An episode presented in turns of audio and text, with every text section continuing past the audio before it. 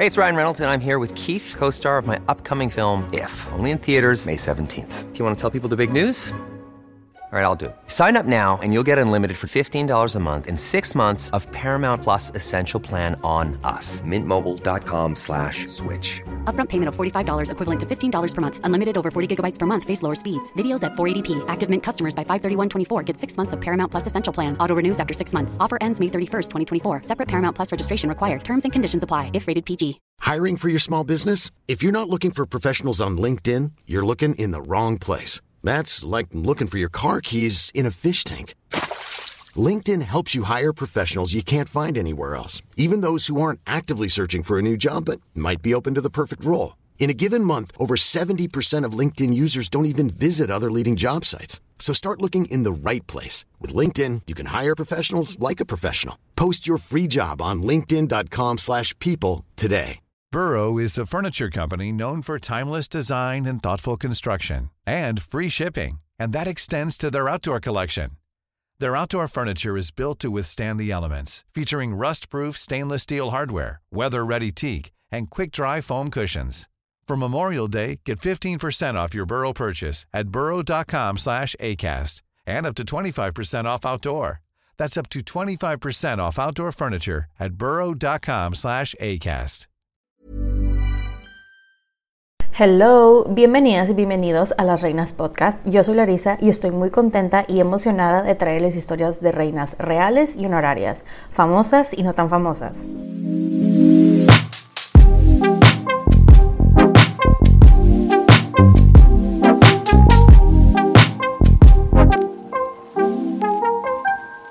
El día de hoy les estaré hablando de la espía más peligrosa de los aliados, la mujer que desquició a los nazis, quienes la llamaron la más valiosa agente aliada en Francia. Esta es la historia de Virginia Hall. Ahora, antes de comenzar, ya saben, quiero hacer unas aclaraciones. La primera, no soy historiadora, solamente soy fan. La segunda, es probable que no vaya a pronunciar bien algunos nombres de personas, ciudades, etcétera, así que me disculpo de antemano. Así que espero que se preparen una bebida, siéntense, pónganse cómodos y acompáñenme mientras les cuento sobre la vida de esta mujer. Comenzamos. Pues miren, empiezo este episodio diciendo nuevamente algo que ya he dicho en otros episodios, que es cómo es posible que no tenemos película de esta mujer. Pero bueno, porque la verdad esta película estaría increíble y recaudaría millones. Pero, ahora sí, comienzo con la historia de Virginia o Virginia Hall. Pues les cuento que ella nació el 6 de abril de 1906 en Baltimore, Maryland, en los Estados Unidos.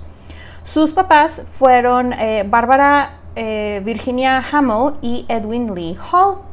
Su abuelo, el capitán John W. Hall, fue presidente del First National Bank este, y de una compañía de gas este, eh, que se llamaba Gas and Electric. Su papá, Edwin, trabajaba como banquero, además de ser propietario de un cine.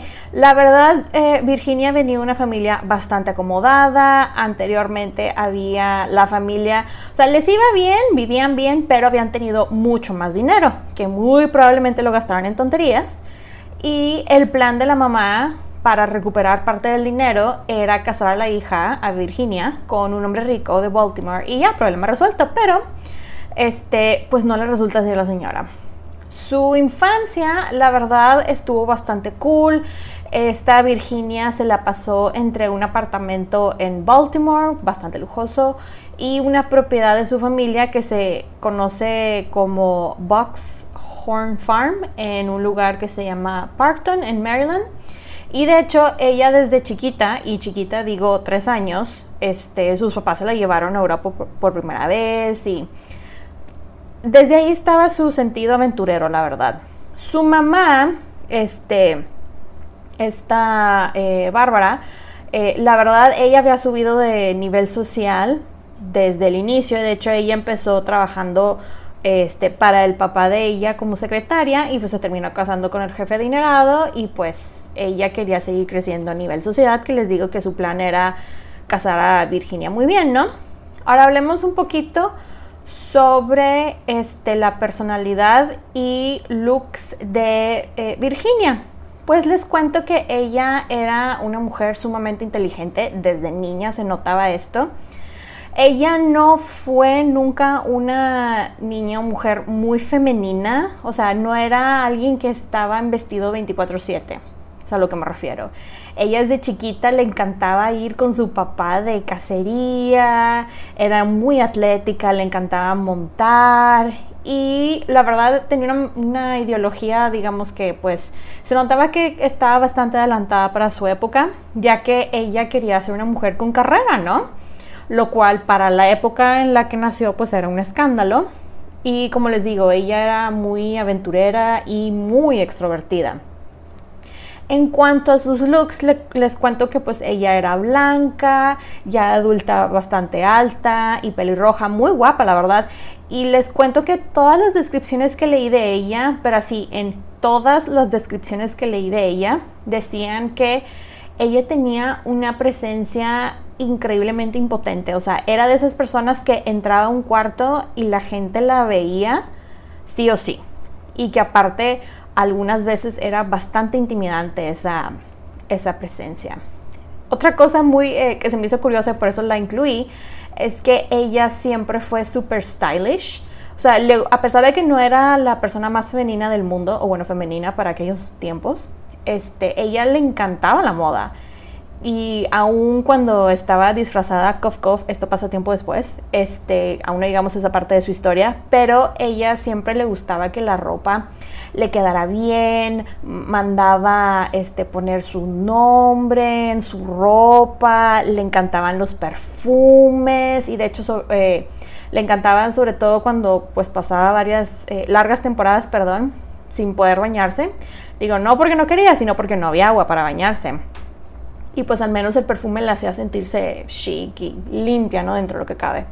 Pero bueno, cerrando este paréntesis sobre su personalidad y looks, nos vamos a su educación.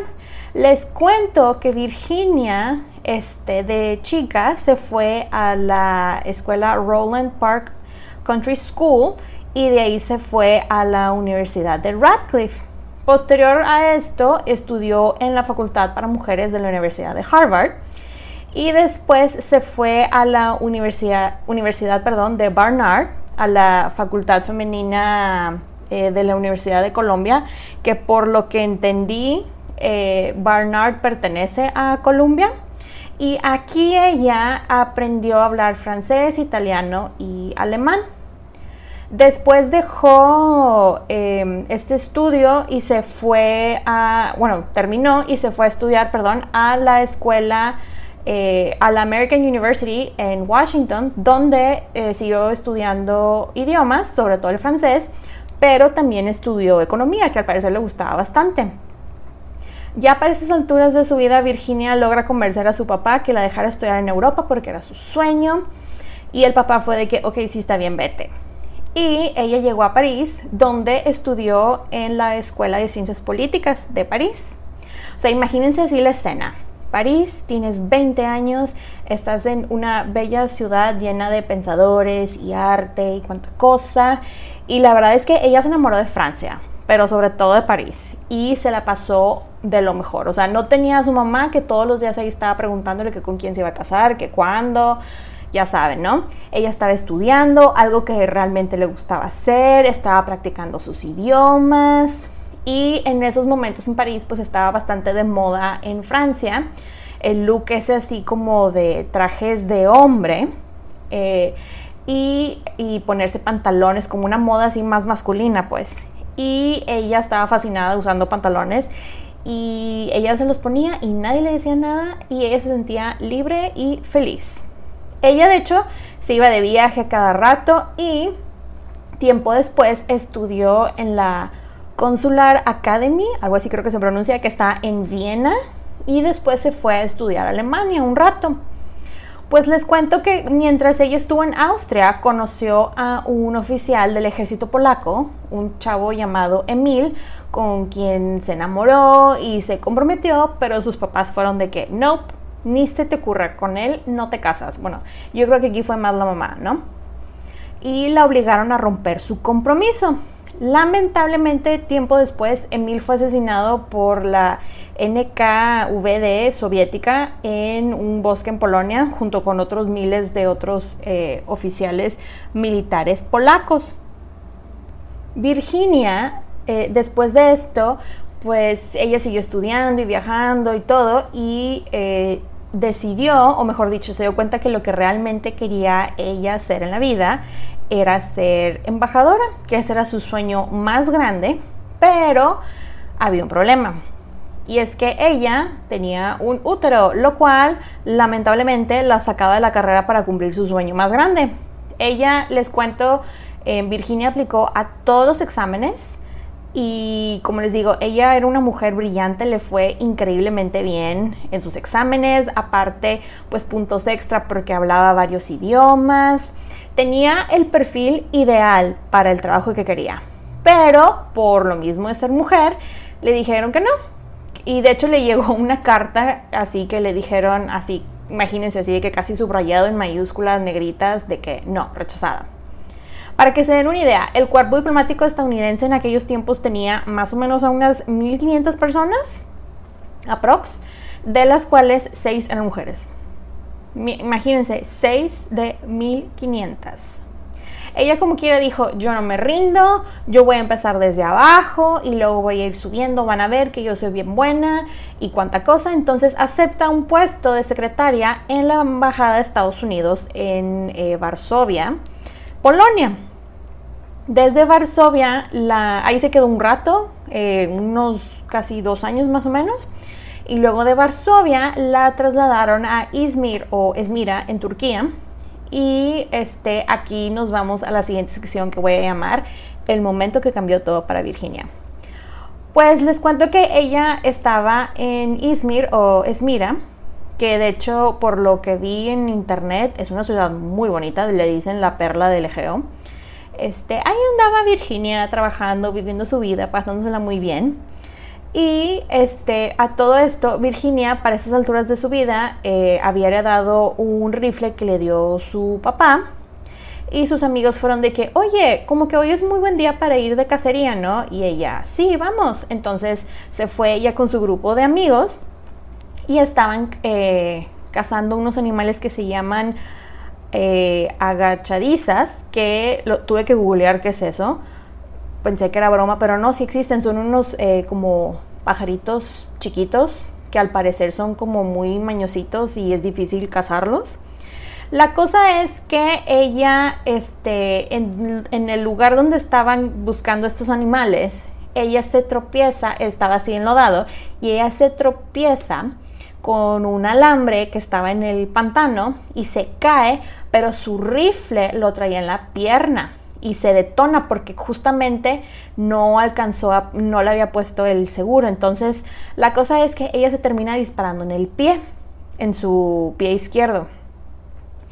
Y este, pues imagínense, los amigos todos preocupados, la bajan ahí, la mueven, la llevan a un hospital que al parecer es mira en aquellos tiempos pues como que no tenía muy buenos hospitales y cuánta cosa. Este, pero la trataron, vaya, recibió la atención médica que necesitaba, aunque era muy básica, este, y ella necesitaba algo un poquito más especializado. Este, y bueno, tengan en cuenta que todavía no habían antibióticos, ¿verdad? Este, al menos nada de medicamento como el que hay ahorita. Entonces los, doctores fueron de que no, hombre, tú vas a estar bien, este es un muy buen pronóstico y cuánta cosa. Pero eh, al paso de los días y semanas, la pierna izquierda le empieza a cambiar de color y se dan cuenta que le empezó a, gangrenar. Entonces Virginia aquí casi muere y los doctores deciden que la única manera de salvarla es amputándole la pierna justo debajo de la rodilla, imagínense. Pues hacen esto y la pobre de Virginia casi muere dos veces por septicemia, por lo mismo que les digo, la falta de antibióticos.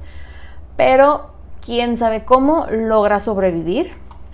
Ya después de sobrevivir las fiebres y todo lo que le dio, ya estando un poquito más recuperada, ella consiguió una prótesis a la cual llamó Cuthbert, que era una prótesis de madera, que era hueca, de hecho tenía un talón de metal y al parecer aluminio, y se sujetaba con unos cintos de cuero que la lastimaban muchísimo y no podía doblar el tobillo. Entonces cuando ella tenía que subir o bajar, pues era muy difícil para ella hacerlo, ¿no? Aparte de que era muy cansado y doloroso. De hecho, algo que se me hizo muy interesante de la pierna, leí en un artículo que Cuthbert pesaba al parecer 60 libras o cerca de 60 libras, lo cual es más o menos unos 30 kilos, casi unos 30 kilos, lo cual se me hace demasiado. Imagínense traer 30 kilos amarrados con, con cintos de cuero en tu piel. Eso da de doler demasiado. Pero bueno, continuando con la historia de Virginia, mucha gente la verdad pensaba que para ya para lo que había sufrido, que ella se iba a rendir y que se iba a regresar a Estados Unidos. Pero al contrario, esto la verdad la hizo aún más determinada a vivir una vida con propósito, a sentirse útil, a contribuir a la sociedad. Les avisó a los del Departamento de Estado que ella iba a regresar a trabajar y como no la podían realmente despedir sin una causa real, le dicen, ok, está bien, aceptamos que regreses, pero te vamos a transferir a la oficina de Venecia y este, la tenían de manera que ella renunciara por el trabajo que le iba a costar moverse.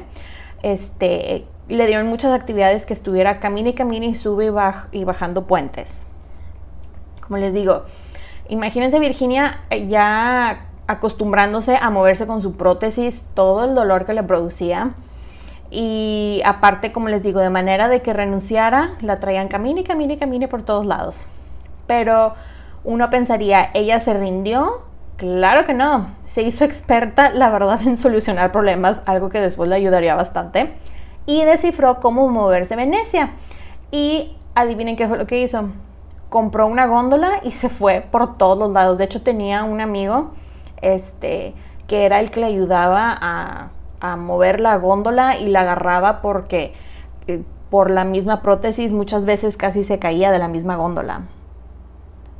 La cosa es que no solamente hizo su trabajo, sino que lo hizo muy bien, que hasta sus jefes estaban bastante impresionados con decirles que ella suplía a los jefes cuando ellos no estaban, hacía su trabajo y como les digo, lo hacía excelentemente bien. Ella vuelve a aplicar al servicio exterior estadounidense, vuelve a hacer todos los exámenes, los pasa, tanto los exámenes de conocimiento como los exámenes de idiomas, y los pasa con excelentes calificaciones. Y ahora este, le dicen que no, nuevamente, pero esta vez era de que no, es que no puede ser diplomática porque tenemos una regla en que no puede, no podemos tener diplomáticos con amputaciones. Newsflash, el cuerpo diplomático sí tenía personas con amputaciones, by the way.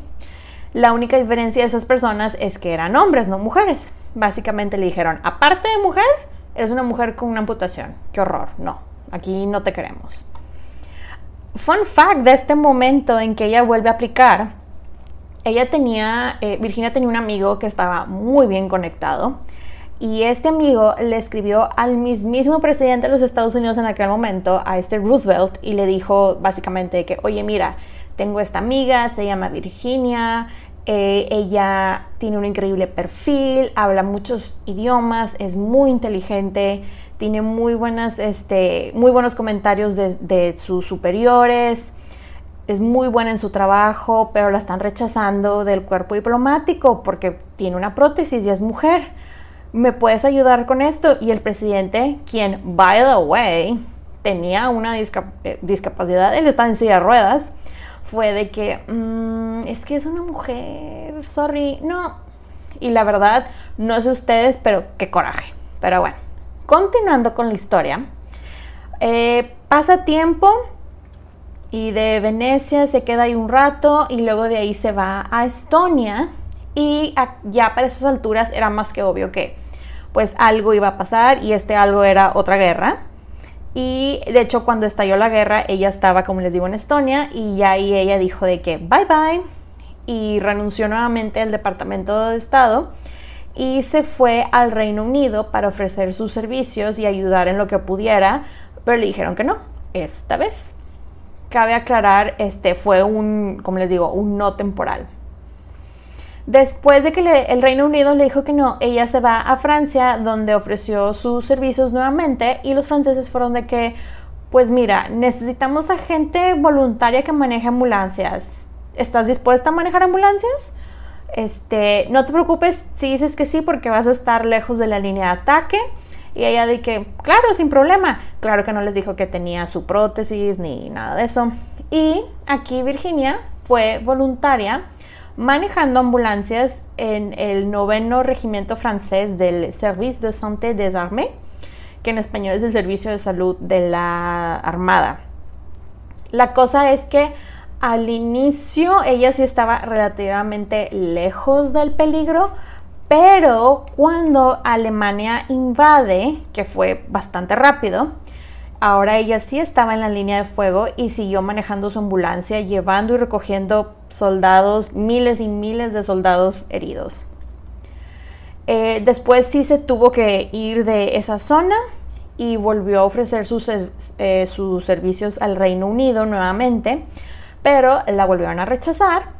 Y de hecho les cuento que este viaje para llegar a Inglaterra fue así de que toda una este, travesía, ya que este, por la guerra no podían cruzar en barco desde Francia este, para llegar a Inglaterra, sino que tenían que este, cruzar toda Francia, cruzar los Pirineos para llegar a España de España moverse a Portugal y de Portugal ya se podía tomar un barco para ir a Inglaterra. Entonces, o sea, imagínense la mujer entre trenes, etcétera, con la prótesis, caminando, escalando. O sea, fue un viaje muy peligroso y lo logró.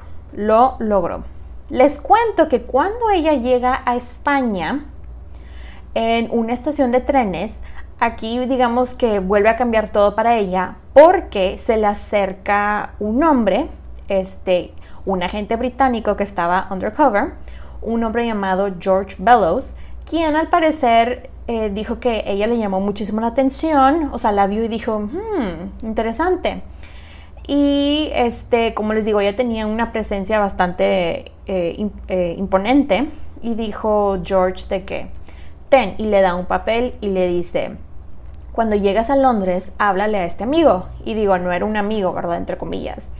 Este hombre, eh, a quien ella le iba a llamar, era un hombre llamado Nicholas eh, Boddington, quien era un oficial senior de la SOE, la Special Operations Executive, esa eh, oficina, que en español es la Oficina de, de Dirección de Operaciones Especiales, que era la nueva oficina que Winston Churchill había hecho del Secret Service of Ungentlemanly eh, Warfare, que básicamente esta oficina pertenecía a gente con perfil de James Bond, para que se den una idea así, ¿no? Esta oficina, les cuento, la SOE y la SOE, llevaba más de seis meses, digo ya para estas alturas de la historia, llevaban más de seis meses tratando de infiltrar a agentes a Francia pero no habían podido tener éxito porque nada más llegaba alguien, a lo mucho sobrevivían unos días, tal vez semanas y ya. Entonces llega Virginia a la cena en que la citaron para pues platicarle lo que estaría potencialmente haciendo y ella dice, yo voy, yo voy a poder entrar a Francia. Y, y luego la gente, ellos de que, bueno, pues es una mujer con prótesis, es estadounidense, pues no, no perdemos nada con enviarte. Paréntesis cultural, algo que sí me gustaría eh, mencionar sobre las mujeres y la Segunda Guerra Mundial. Eh, algo que sí leí bastante que se me hizo muy interesante es que a los aliados les costaba mucho el concepto de contratar a mujeres para cualquier tipo de actividad, honestamente, pero al final del día no tenía nombres o casi no tenía nombres para estas operaciones, ya que pues los hombres estaban peleando y no les quedó de otra que contratar y entrenar a mujeres que durante este tiempo se dieron cuenta, digo, no solamente en Europa, sino también eh, después en Estados Unidos cuando entran a la guerra, que habían mujeres con un talento impresionante y ridículamente inteligentes para resolver problemas, códigos, etc. Pero bueno, cerrando este paréntesis y continuando con la historia, pues llega Virginia y empieza su entrenamiento express de cómo ser un espía. Y pasa su entrenamiento con muy buenas calificaciones y llega a Francia como periodista del New York Post, de ese periódico muy famoso, y como ella hablaba pues varios idiomas, pues no le fue realmente difícil, este, y aparte pues era muy, eh, tenía skills personales muy impresionantes, entonces no le costó, digamos, como adaptarse rápido. Algo que se me hizo muy interesante es que básicamente Virginia tenía todos los talentos que la gente de la CIA eh, buscan en agentes ahora, o sea, de que era una persona muy competitiva, tenía una personalidad algo llamativa, eh, al parecer el perfil de agentes de la CIA incluye gente con ego, alta autoestima, gente carismática, curiosa, aventureros, gente con capacidad de resolver problemas. Y gente social, ¿no? Y, este, y todas estas cualidades las tenía eh, Virginia. Les cuento, regresando a la historia, que los británicos, de hecho le dijeron, hay un 50% de probabilidades que sobrevivas. Y si sí sobrevives, vas a enviar tus artículos al periodo para que los publiquen. Y adivinen qué pasó. Pues obviamente sobrevivió y a pesar de que ella no tenía apoyo, así, nada, no tenía contactos, nada, ella envió sus artículos al periódico con partes obviamente en código y básicamente les dijo en el primer artículo de que estoy viva, aquí sigo, aguántenme. Y los británicos estaban así en super shock que por fin alguien logró sobrevivir.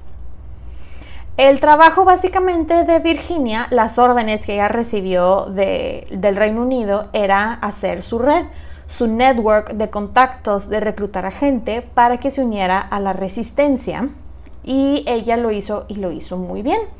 Su red, que de hecho su red tenía un nombre, el nombre era Heckler, este, se empezó a expandir, a crecer. Ella la verdad es que no discriminaba, ella reclutaba a todo tipo de gente y ya para cuando su red estaba un poquito más amplia, ya para esas alturas de la guerra, ya había pasado lo de Pearl Harbor y Estados Unidos... Ah, no, perdón. Todavía no pasaba lo de Pearl Harbor, estoy, me confundí aquí con mis notas. Este, entonces, pues, eh, fue algo bastante impresionante que los franceses le hicieran eh, caso a una mujer estadounidense que pues no tenía nada que ver este, en la guerra, ¿no? Virginia aquí en su red logró reclutar a policías, a trabajadores del gobierno francés, incluso reclutó a doctores, a monjas, a la dueña de, de burdeles, a trabajadores de ferrocarriles, o sea, ella... La cosa es que ella reclutó a todo tipo de gente y la gente le hacía caso y confiaban en ella, lo cual creo que habla bastante de su presencia y del, liderazgo que ella tenía, ¿no? Para que tanta gente la siguiera. Otra cosa, este, perdón, es que llega el chisme a los alemanes que eh, los aliados habían logrado infiltrar a alguien en Francia y que este alguien estaba reclutando a personas y dan la orden de busquen ese hombre. Y oh sorpresa, tiempo después se dan cuenta que no estaban buscando a un hombre, estaban buscando a una mujer. Y no solamente una mujer, sino una mujer con una pierna prostética. Ya se imaginarán el ego de los alemanes para estas alturas de la historia, ¿no? Fun fact de Virginia, les cuento que a ella nunca la atraparon, nunca, lo cual es un gran milagro, pero la verdad esto fue, como les digo, aquella inspiraba bastante confianza, que si iba a haber alguna redada o algo por el estilo, siempre tenía a alguien que le avisaba y ella siempre logró huir, siempre. Y este segundo fun fact que les quiero comentar de Virginia son los nombres que usó, sus aliases. Este, porque están bastante curiosos algunos. Por alguna razón le decían Nicolás. Por alguna razón. También este, le decían Marie de Lyon María de la ciudad de Lyon, este, María Monin, Camille, eh, Diane y eh. Y de hecho los alemanes le decían este, Artemisa y la mujer que cogea. Esos eran sus apodos por parte de los alemanes. Este, cerrando ese paréntesis de los fun facts de Virginia, continuó, parte de las cosas que ella hacía, aparte de hacer su red de contactos, era recabar información de las actividades de los alemanes, dónde estaban ubicados, cuánto había, cuántos alemanes estaban por zona, etc. Y ella también eh, después le empezaron a encargar eh, el esconder, ¿no? Agentes británicos que iban llegando con radios para poder comunicarse con la gente en Londres. Algunos de los mensajes que llegaron eran de, y de hecho muchos llegaron directamente a los mensajes, eh, a las manos del mismísimo Churchill. Este, veía mensajes de reuniones de Hitler que tenía con Petón, eh, Mussolini igual se reunía con él, logró eh, descubrir que estaban construyendo una base cerca del área donde estaba ella para construir submarinos. Eh, esta era una que estaban haciendo los, nazis. Y también este, hizo pequeños grupos para sabotear operaciones alemanas, pero estos eran unos grupos muy chiquitos, muy, muy, muy chiquitos. Pero bueno, Continuando con su historia, les voy a contar una anécdota que se me hizo bastante interesante y de cierta manera hasta algo divertida. Ahí les va. Cuando Virginia estaba en la ciudad de Lyon, ella, eh, una vez que iba caminando, se hace amiga de unas monjas, eh, quienes básicamente le dijeron, ¿Tú, ¿tú odias a los nazis? Sí. Ah, bueno, vente. Y estas monjas, la verdad, le ayudan bastante en esconder a gente, etcétera, tiempo después. Este, y digamos que ellas, las monjitas, fueron reclutadas para la resistencia. Y entre conversaciones con las monjas, pues le van presentando a una mujer llamada Germaine, quien era la dueña de algunos prostíbulos.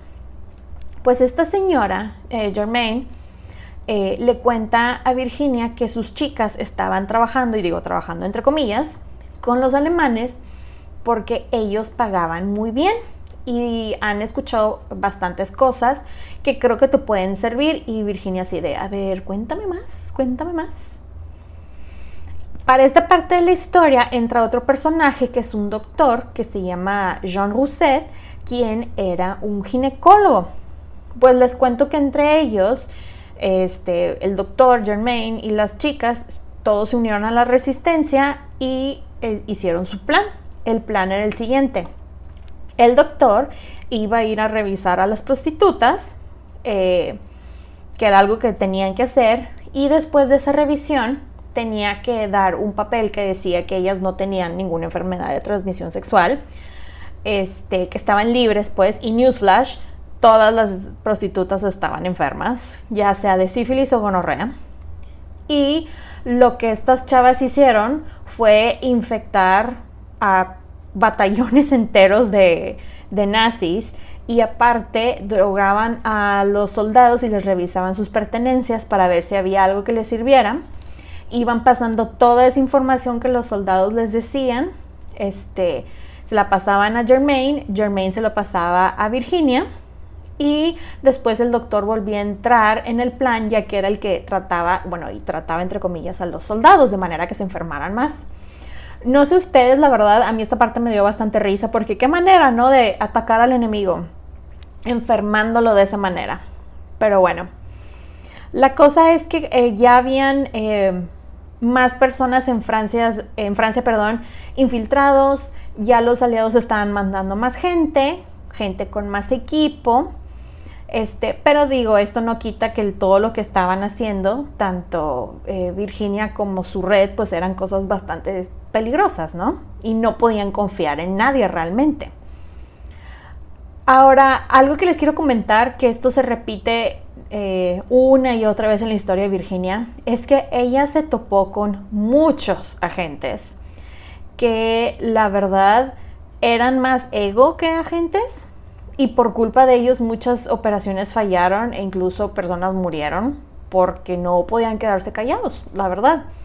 Con decirles que 12 de los compañeros de Virginia, por estar hartos de las incomodidades de la guerra, fueron invitados a una villa, así tipo como un spa day, para que se den una idea. Y obviamente esto era una trampa. Y ahí cayeron bien bonitos y los atraparon. Virginia, este, sacó, se hizo experta en sacar a gente de la cárcel y uno de, de hecho de sus hazañas más famosas incluyó a un sacerdote que no tenía piernas, que escondió este, uno de los radios que se tenía en aquella época, que era un aparato bastante grande. Y así se pudo comunicar ella con ellos. Eh, se los habían llevado a un como campo de prisión y ella logró entre sus contactos convencerlos a que movieran a los 12 prisioneros de prisión a otra prisión y luego no solamente logró sacarlos, digo, fue toda una hazaña, no voy a entrar en detalles porque es demasiado detalle, pero la verdad está impresionante la logística de, de, todo eso.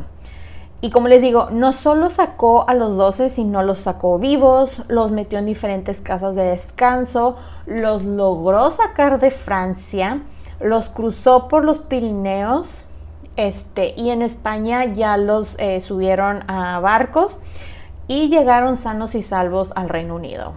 De hecho, esto fue en junio de 1942.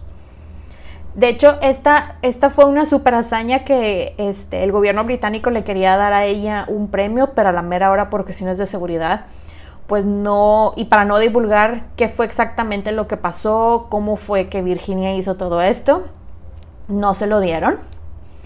Y este chisme, el de que se liberaron los 12 agentes de la prisión este, en Francia, le llegó al mismísimo Hitler, quien estaba tan molesto que mandó a su gente, eh, digamos, pues bastante cercana a investigar qué fue lo que pasó. Y cuando le estaba el shock en hombre, cuando le dijeron que fue una mujer, este, y aparte una mujer con una prótesis, les, les pegó una santa regañada a la policía del área. Y de hecho, aquí es cuando la Gestapo liberó un comunicado que decía de que ella es la más peligrosa de los espías de los aliados, encuéntrenla y destruyanla. Eso fue el comunicado. Y este, ellos ya tenían una imagen de Virginia y esto fue gracias este, a que su identidad fue descubierta por un eh, sacerdote católico quien era un doble agente, un hombre que se llamaba Robert Alesh este hombre, la verdad, este, traicionó a demasiadas personas, honestamente. Pero este hecho, aparte con lo de la invasión en el norte de África, la toma del régimen de Vichy por parte de los alemanes y todo esto, esto la verdad fue eh, algo que cambió para Virginia y la obligó a regresarse. Digo, ya le habían llegado a ella órdenes de Londres de que tienes que irte de ahí, tienes que evacuar el área, por favor, te están buscando, tienen tu foto, necesito que te muevas.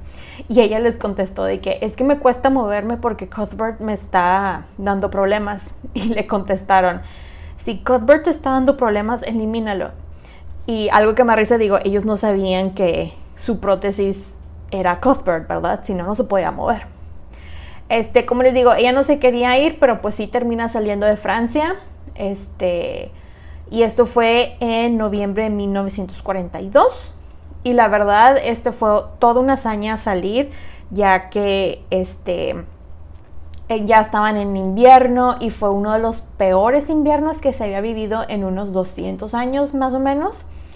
Y tenía que pasar por montañas con nieve, escalando. Acuérdense que ella no podía doblar el tobillo con la prótesis. Entonces, el hecho de que ella estaba subiendo, caminando en promedio 80 kilómetros por día, imagínense eso, o sea, ese dolor. Y la prótesis le molestaba demasiado, pesaba bastante, más el frío, más el hambre, porque casi no tenían comida. Y ella no se puede quitar este, eh, la prótesis un rato porque eh, muy probablemente si se hubieran dado cuenta que era ella la de la prótesis, lo hubieran matado. Entonces, aún así, con muchísima voluntad, llegó a España. Ya para esas alturas traía la pierna sangrando, para que se den una idea. Y aún con la pierna sangrando, entregó unos documentos y ahí se quedó unas semanas y se fue a Portugal, en donde tomó un barco nuevamente para irse al Reino Unido. Pues llega Virginia a Londres y se reúne con la gente de la SOE y ella de que, bueno, pues me regreso a Francia y ellos, nope, aquí te quedas porque tu identidad ya ha sido comprometida. Y de hecho ellos usaron el término brûlé, o sea, como ya estás quemada, porque la Gestapo ya tiene tus fotos y saben de ti y pues te están buscando, ¿no? Y como los ingleses no la dejaron regresar, pues Virginia dijo, pues Estados Unidos ya está en la guerra, ¿no? Voy a probar con los estadounidenses. Y se fue a la OSS, la Office of Strategic Services, que en español es la Oficina de los Servicios Estratégicos, que era la contraparte estadounidense de la SOE. Y ellos fue de que, pues yo no tengo problema con tenerte a ti, dijo, y no tengo a nadie con tu experiencia, así que, pues sí, ve, Obviamente fue de que este, los estadounidenses les dijeron, pues ok, está bien, te mandamos, nada más que como los alemanes pues ya saben cómo te ves, hay que cambiarte de look. Y le hicieron su makeover, o mejor dicho, make under, ya que le mandaron estilistas de Hollywood para que le enseñaran a dibujarse eh, arrugas. Le pintaron el cabello eh, gris, le dijeron peínate así, tal, cuánta cosa. Pero la parte más dramática de su cambio de look fue que la llevaron con un dentista para que le bajara los, los dientes para que se viera como una campesina francesa y se los pusiera así todos feos. Todo esto este, para verse como una milkmaid, de esas mujeres que ordeñan vacas y así. Y aparte, este, ella se ponía a vender quesos y cuánta cosa. Aparte de eso, digo, antes de, que la enviaron y todo, ella ya recibió entrenamiento propiamente de cómo operar esos aparatos de radio gigantes que tenían para que ella, ella pueda llevarse uno de esos aparatos y pues pasar sus mensajes vía radio a Londres. Aquí ella estaba en una granja rodeada de vacas y cabras. Ella la verdad no le importaba estar rodeada de animales porque le encantaban y creció rodeada de animales. Ahí donde estaba ella, que es un área que se llama Haute-Loire, eh, Alto Loire, eh, Loira, ella veía todo y por todo me refiero a la gente que pasaba, con quién pasaban, cómo, y cómo estaba en una como colinita así era más fácil ella ver a la gente que la gente la viera a ella. Y como pues tenía su apariencia así de viejita campesina, nadie pensaba nada de ella, o sea, se veía súper inofensiva. Desde ahí empezó a trazar rutas de suministro e infraestructura y de hecho daba avisos este, y mandaba soldados al ataque, le enviaban dinero y ella lo distribuía a los diferentes miembros de la resistencia francesa. Pasaban los alemanes cerca de ella y la veían como viejita y se ponían a hablar al lado de ella de cosas que iban a hacer, de estrategia y pues ellos pensaban que la viejita pues no hablaba alemán, ¿no? Y, ella sí hablaba alemán y se ponía a escuchar y a tomar nota y ya en la noche o cuando la dejaban en paz empezaba, prendía su radio y se ponía a pasar todos los mensajes eh, vía radio a Londres. Estos aparatos, les digo, los radios que usaban en aquellos tiempos, que eran unos aparatos gigantes, la ayudaban muchísimo a comunicarse, pero la ponían en demasiado peligro, ya que los alemanes lograban rastrear la señal y por esto ella se estaba moviendo constantemente. Ya para este punto de la historia, ella hizo nuevamente una red. Aquí empezó a entrenar a gente, ya le estaban mandando más radios, dinero, armas, uniforme, comida, todo en preparación para el famoso D-Day. Llega a Virginia un poquito más al sur eh, de Francia, en una zona donde los alemanes estaban subiendo y subiendo tanques en dirección a Normandía.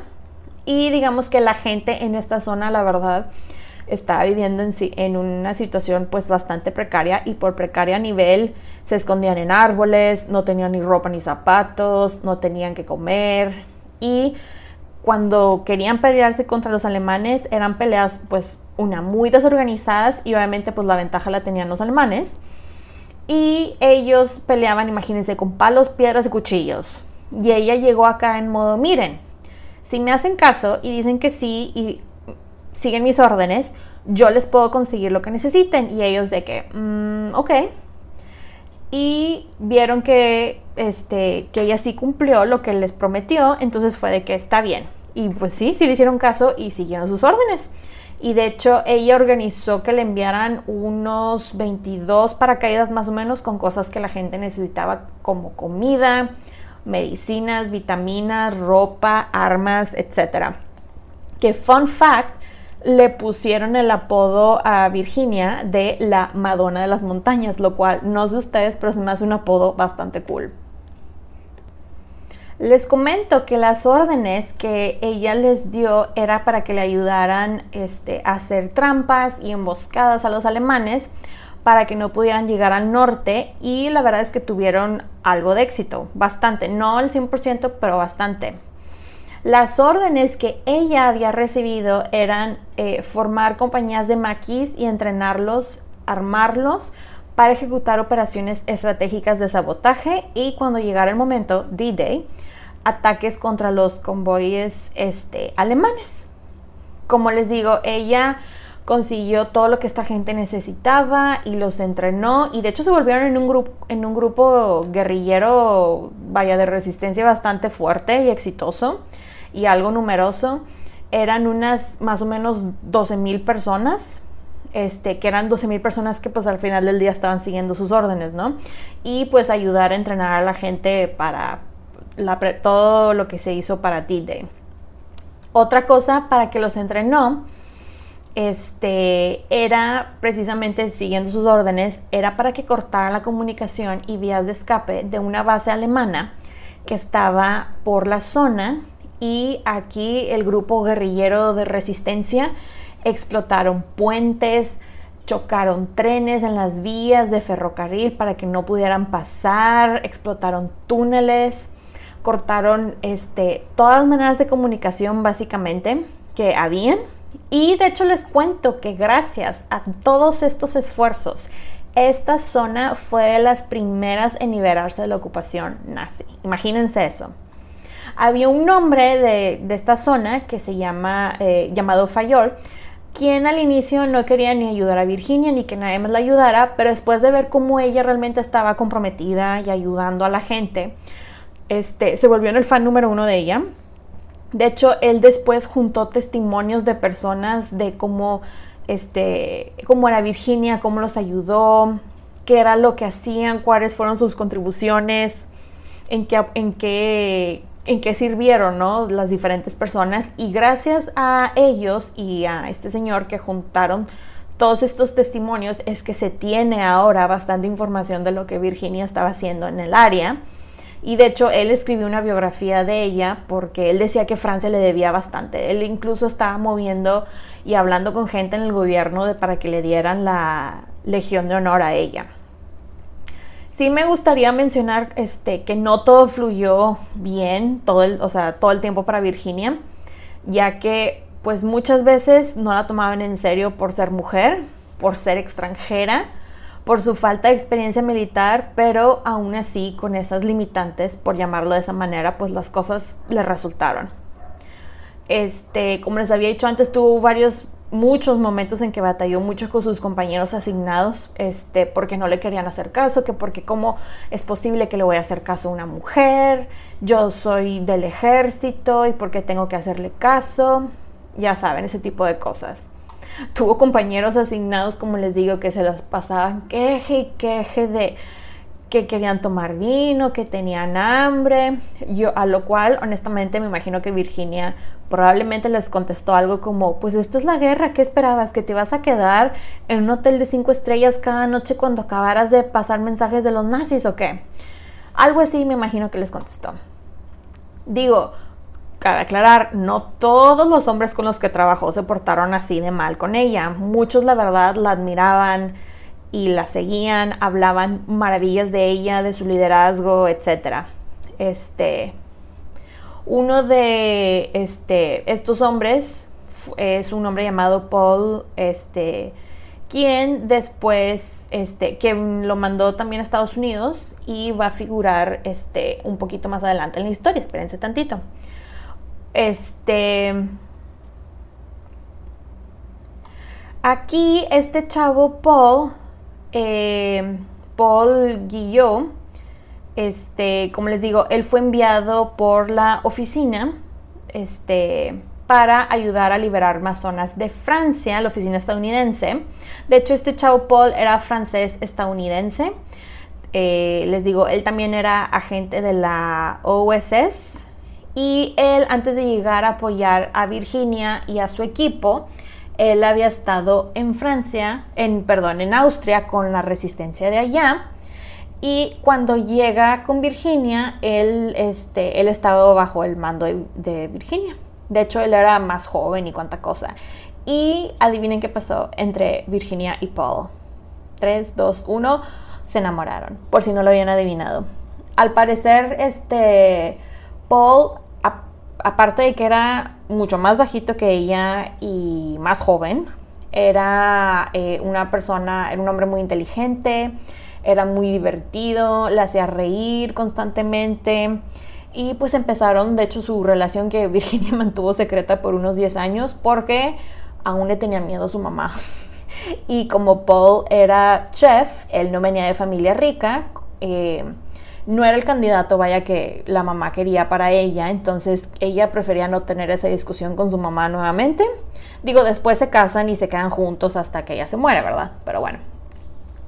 Pues les cuento que se acaba la guerra, y este, se entera Virginia que sus amigos, el ginecólogo y la dueña de los burdeles habían sido arrestados, enviados a campos de concentración y que sobrevivieron. Y ella movió muchísimas cosas para que ellos recibieran eh, una compensación por sus servicios. El sacerdote que les conté que era el, el agente, el doble agente, fue capturado y ejecutado por todas las muertes que causó, que fue bastante. Y de aquí nos vamos a la siguiente sección que se llama Su vida en la CIA. Pues después de la guerra, en 1947, Virginia empieza a trabajar para la CIA y la CIA, y de hecho fue de las primeras mujeres contratadas por ellos. La verdad, la era eh, posguerra fue algo difícil para las mujeres, ya que a muchas literal les dijeron, pues mira, ya no te necesitamos porque ya se acabó la guerra, regresan los hombres, bye. Y Virginia fue una de estas mujeres, honestamente. Su vida en la CIA no fue de lo mejor, ya que ella tenía un puesto de analista y para todo lo que ella había vivido, había hecho, esta era de las cosas más aburridas que se le pudo haber o sea, ocurrido hacer. Ella de hecho la contrataron para recopilar información sobre la penetración soviética en países europeos, pero este, no le gustó esto y renunció en 1948, o sea, al año más o menos, y fue contratada nuevamente en 1950 para otro trabajo de escritorio. De hecho, su estancia ahí, ella en los 50 eh, volvió a dirigir operaciones paramilitares ultra secretas en Francia como modelo para establecer grupos de resistencia en diferentes países europeos en caso de que la Unión Soviética atacara. Ella se convirtió en la primera mujer oficial de operaciones en todo el brazo de acción este, eh, de las acciones encubiertas de la CIA y fue un miembro bastante valioso de la División de Actividades Especiales que apoyaban a las actividades encubiertas, precisamente para evitar la propagación del comunismo en Europa. Y lamentablemente en la CIA, en la CIA, le pasó lo mismo que le pasó durante la guerra, que el hecho de ser mujer, aún con la increíble experiencia y todo lo que había hecho por gente, la obligaron a reportarle a hombres dos niveles debajo de ella simplemente porque ella era mujer. Y aparte recibía reportes pésimos de su trabajo porque tenía a hombres como sus superiores que no sabían absolutamente nada. Muchos de sus superiores la, admiraban mucho, pero también otros bastantes le tenían envidia porque realmente a los hombres con títulos militares ella tenía mucho más experiencia militar que ellos simplemente no tenía el título que ellos tenían, ¿no? De hecho, les cuento que la CIA eh, reconoció hasta hace relativamente poco que sí fueron bastantes discriminatorios con ella y este ya es algo que digamos quedó como una lección y se enseña de manera de que ya no hay que repetir este error. La verdad la trataron muy mal, no usaron sus talentos y le faltaron al respeto constantemente con decirles que solamente en todos los años que estuvo ahí trabajando una vez la ascendieron, imagínense. Ella terminó su carrera en 1966 a la edad de jubilación obligatoria, que son los 60 años, en el grado eh, más alto que se otorgaba a las mujeres en ese momento, que equivalía a un teniente coronel en el ejército. Pues llegamos a la sección que llamo el final. Pues les cuento que Virginia vivió su vida con su esposo Paul, ellos tenían una vida muy tranquila en donde ella se encargaba de su jardín, este, junto con el esposo cocinaba, bueno, sobre todo él a ella, tenían a sus perrijos, unos French Poodles y tenía una vida muy tranquila, lo cual eso le agradaba bastante a ella. Virginia murió el 8 de julio de 1982 en su granja en Barnesville, Maryland, y está enterrada en el Druid Ridge Cemetery en la ciudad de Pikesville, en Maryland. Ahora hablemos un poquito sobre su legado.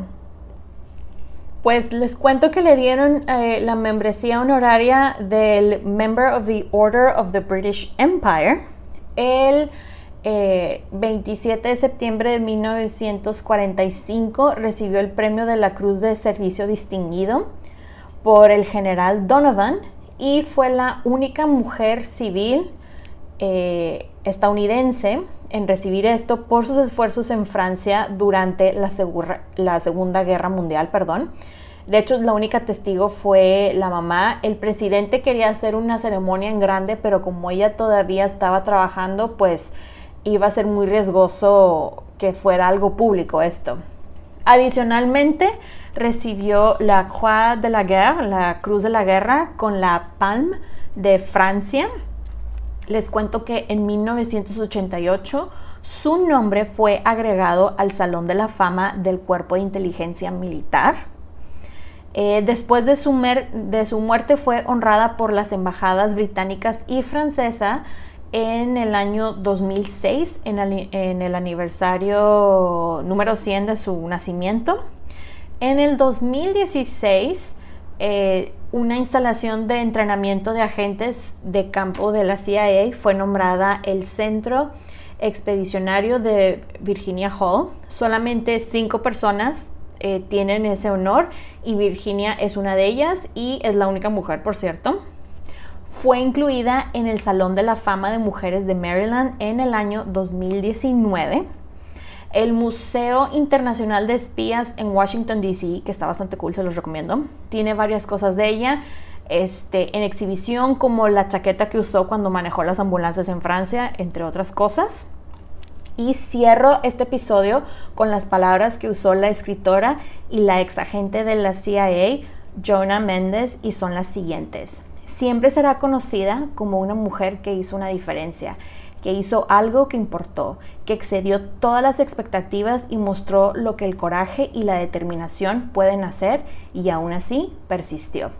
Espero que les haya gustado el episodio. Bye. Pueden encontrar los episodios de Las Reinas Podcast en diferentes plataformas como Spotify, YouTube, Apple Podcast y Amazon Music. Y también están mis diferentes redes sociales como arroba las reinas podcast para Facebook e Instagram y arroba las reinas en Twitter. Recuerden suscribirse, darle like, activar la campanita para recibir notificaciones, descargar los episodios y compartirlos. Incluso pueden dejar su rating y review. Muchas gracias por escucharme y por apoyar a este podcast. Nos escuchamos en dos semanas. Bye.